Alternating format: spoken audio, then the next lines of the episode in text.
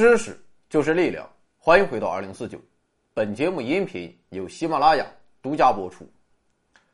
昨天说到，由于陆上丝绸之路玩不转了，作为补偿机制的海上丝绸之路开始兴起，并在元代达到了高峰。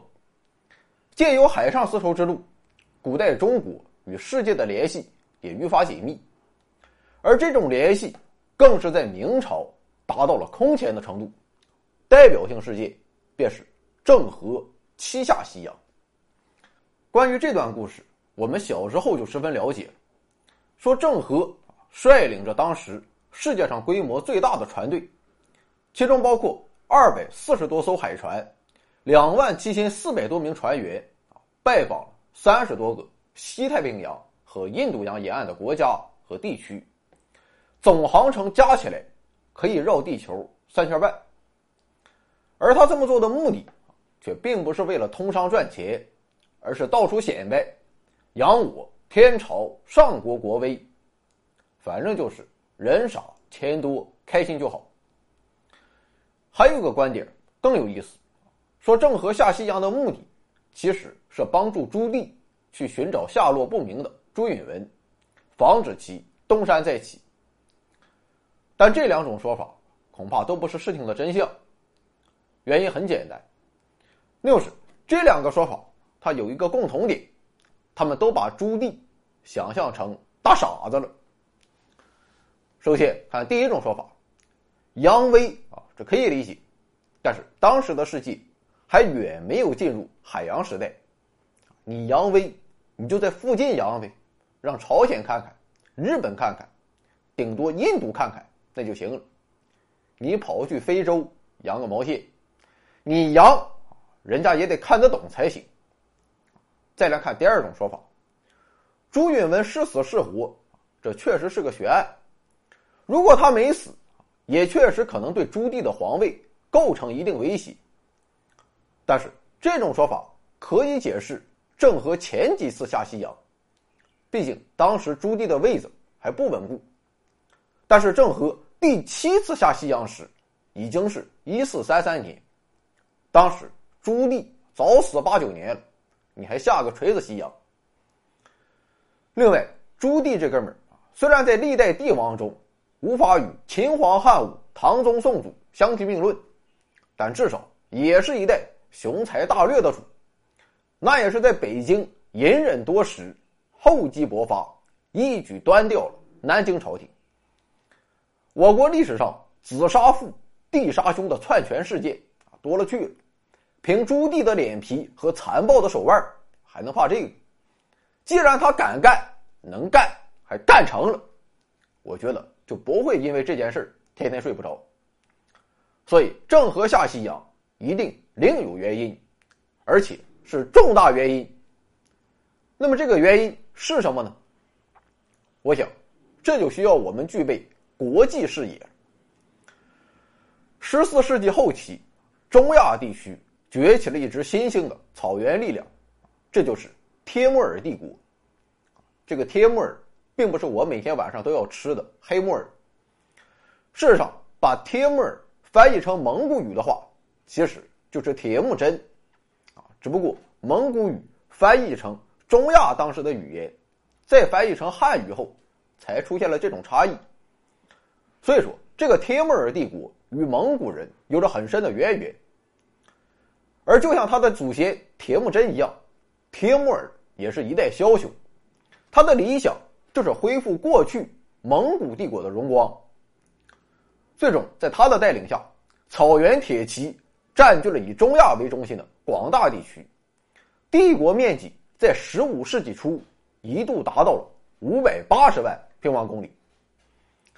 当然了，要想恢复蒙古昔日的荣光，单单搞定一个中亚。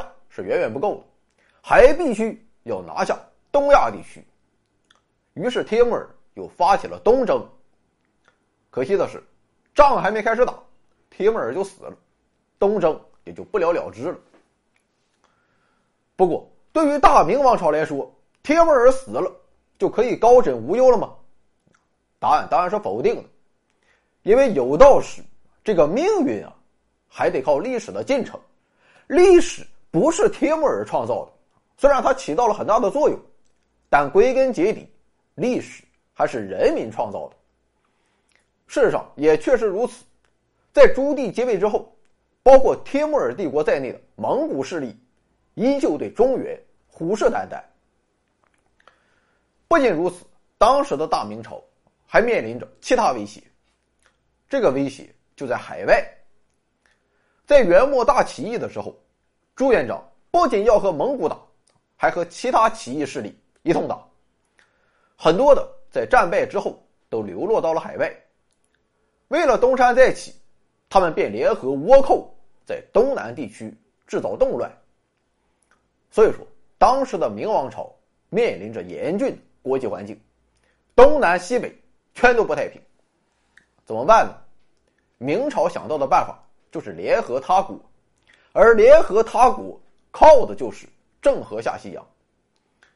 所以说，从本质上看，郑和下西洋其实就是一次政治外交行为，是新时期的合纵连横。客观来说，郑和下西洋取得了明显效果，一艘艘大船满载着丝绸来到东南亚和印度等地，再载满香料。和奇珍异宝回到中国，途中还有外国使节搭船前来中国，为明朝皇帝献上贡品，然后皇帝再给予他丰厚的赏赐，返回故土。历史学家将这一过程称为“贡赐贸易”，也就是外邦进贡，明朝赏赐。当然了，我们赏赐的价值要远远高于它进贡的价值。诚然。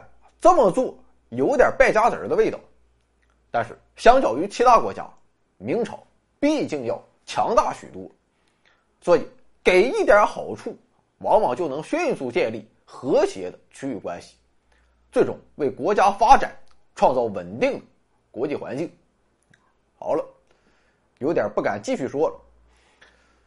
除了创造了良好的国际环境之外，郑和下西洋还有一个意外收获。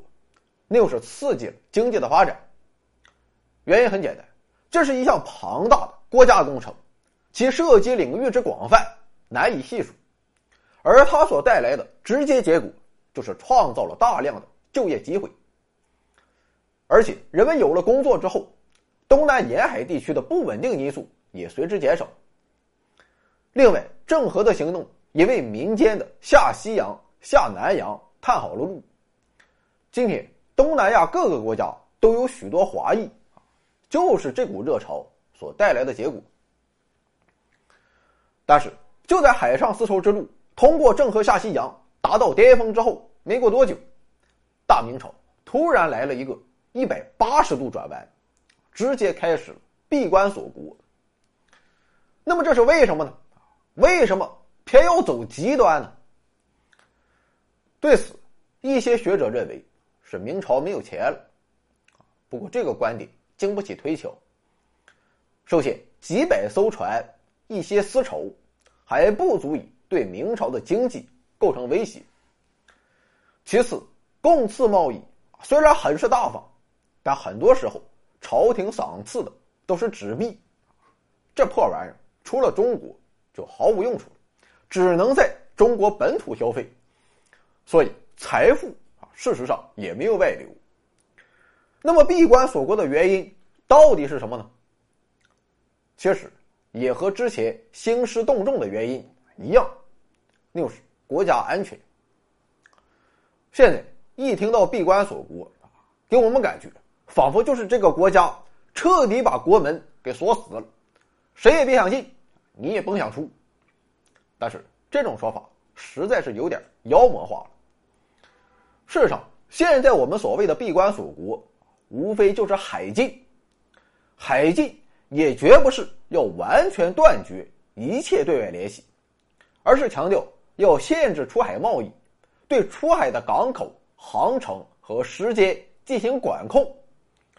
管得严的时候就叫严禁，管得松的时候就叫迟禁。但是，不论是哪一种，他们都有一个共同的目标，那就是。消灭反叛势力，打击海盗和走私，以达到保障社会稳定的目的。在明朝之前，开放多元的元朝也曾搞过海禁，不过时间都局限在忽必烈建立元朝初期，前前后后四次海禁，加起来一共也只有十一年。此后人们就可劲儿造了。相比之下，明朝的海禁要更为严格，而且持续时间也要更长。原因就在于，当时国家面临的安全问题，相比于元朝要更加严重。具体来看，十四世纪的日本正处于南北朝内战时期，流离失所的日本平民为了躲避战乱，纷纷流亡海上。与此同时，元末明初江南沿海地区的割据势力，在被朱元璋击败后，也逃往海上，勾结日本浪人。侵扰东部沿海地区，这两股力量一结合，便导致明朝前期倭寇十分猖獗。而在后来，翅膀硬了的日本，更是对明朝的藩属国朝鲜发动战争。于是明朝又下令禁止对日贸易。明朝后期时，东北的女真人又崛起了，明朝更是以国家安全为由，对海外往来。保持更加谨慎的态度，所以这么一来，海禁便作为明朝的一项国策，纵贯了大半个明朝。有关海禁的诏令，每过几年就会拿出来重申一遍。至于清朝时期，其实情况也差不多。虽然海禁很是严格，但却绝不是完全断绝对外联系。就比如说广州。它作为对外贸易特区，始终都保持着巨大的吞吐量。事实上，也正是得益于清廷对海上贸易的有力监管，我国的外贸量持续增长，商船的吨位数量、商品的种类、白银流入量以及进出口总值都在不断创下新高。清朝的商品远销海外，不仅欧洲人，就连非洲人和美洲的印第安人。也可以享用中国的丝绸。妥了，问题就来了。既然如此，又何来闭关锁国这一说呢？其实，这正是西方世界掌握话语权的结果。有一个故事，可能很多人都听过，那就是英国使臣马嘎尔尼来到中国，然后乾隆皇帝要求他行三叩九拜大礼。那么这哥们儿他为什么要来中国呢？就为了和乾隆讨论一下贵不贵的问题吗？当然不是，他的真实目的是代表英国政府向清朝提出六个臭不要脸的要求。比如说，要在浙江、舟山群岛等地占据岛屿，以便英国人保存货物；要求在广州城内划出一块地方供英国人居住。要求英国商船自由进入广东和澳门的内河河道，而且不交或是少交税。换做你是当时的乾隆啊，你想想看，你能不能答应？所以欧洲人就给中国扣上了闭关锁国的帽子。而在鸦片战争之后，西方殖民者更是对这一历史大书特书，一脸懵懂、开眼看世界的中国人。也马上接受了他们的说法，而在后来近代中国的一次次屈辱中，这种认识更是逐渐深入人心，并成为了主流的意识形态，被写入了史料，写入了书本。当然了，我们不否认明清时期的对外政策是保守的，但是这保守是出于国家安全的考量，绝对不能与“锁国”两个字画上等号。这好比说，现在的美国，疫情实在是控制不住了，为了安全，他们不也是要加强对出入境的管制吗？所以说，必须要提高自我奋斗的水平，落后不仅要挨打，就连说话的份儿，你也捞不着。干这里有盛世美颜，这里有天籁之音，这里有知识水平，这里更有超级大奖！欢迎疯狂关注，回到二零四九或 Back to 二零四九，我在这里等你哦。